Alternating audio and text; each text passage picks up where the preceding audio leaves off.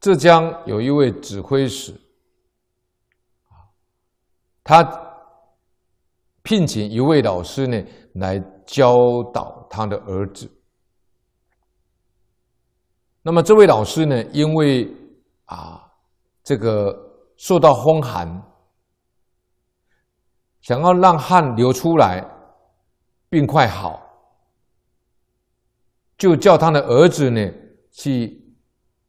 借了一件棉被，结果不小心呢，这件棉被呢，把他母亲的鞋子呢卷进去一只，啊，一只鞋子。等到这位老师的病，这个病好以后呢，这个鞋子呢，就掉在那个席席席子的旁边，草席的旁边。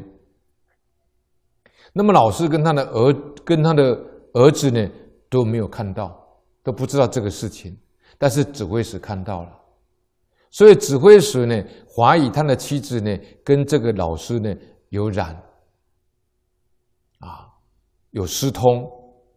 这个指挥使的妻子呢不服气，那么指挥使后来呢派遣他的家中的婢女呢啊假装呢啊。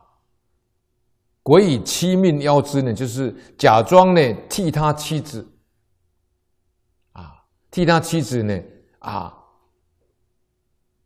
去邀约老师。那这位老师呢，很愤怒的这个斥责这个婢女，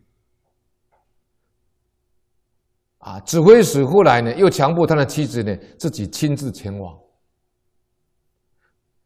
然后这位指挥使呢，手中拿了一把这个。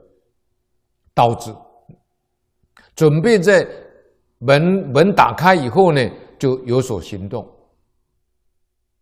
那么当时他的妻子在敲门的时候呢，这个老师呢非常坚决的拒绝说：“我承蒙你的丈夫看得起，延请我来教你的儿子，怎么可以暗中做出堕落的行为呢？”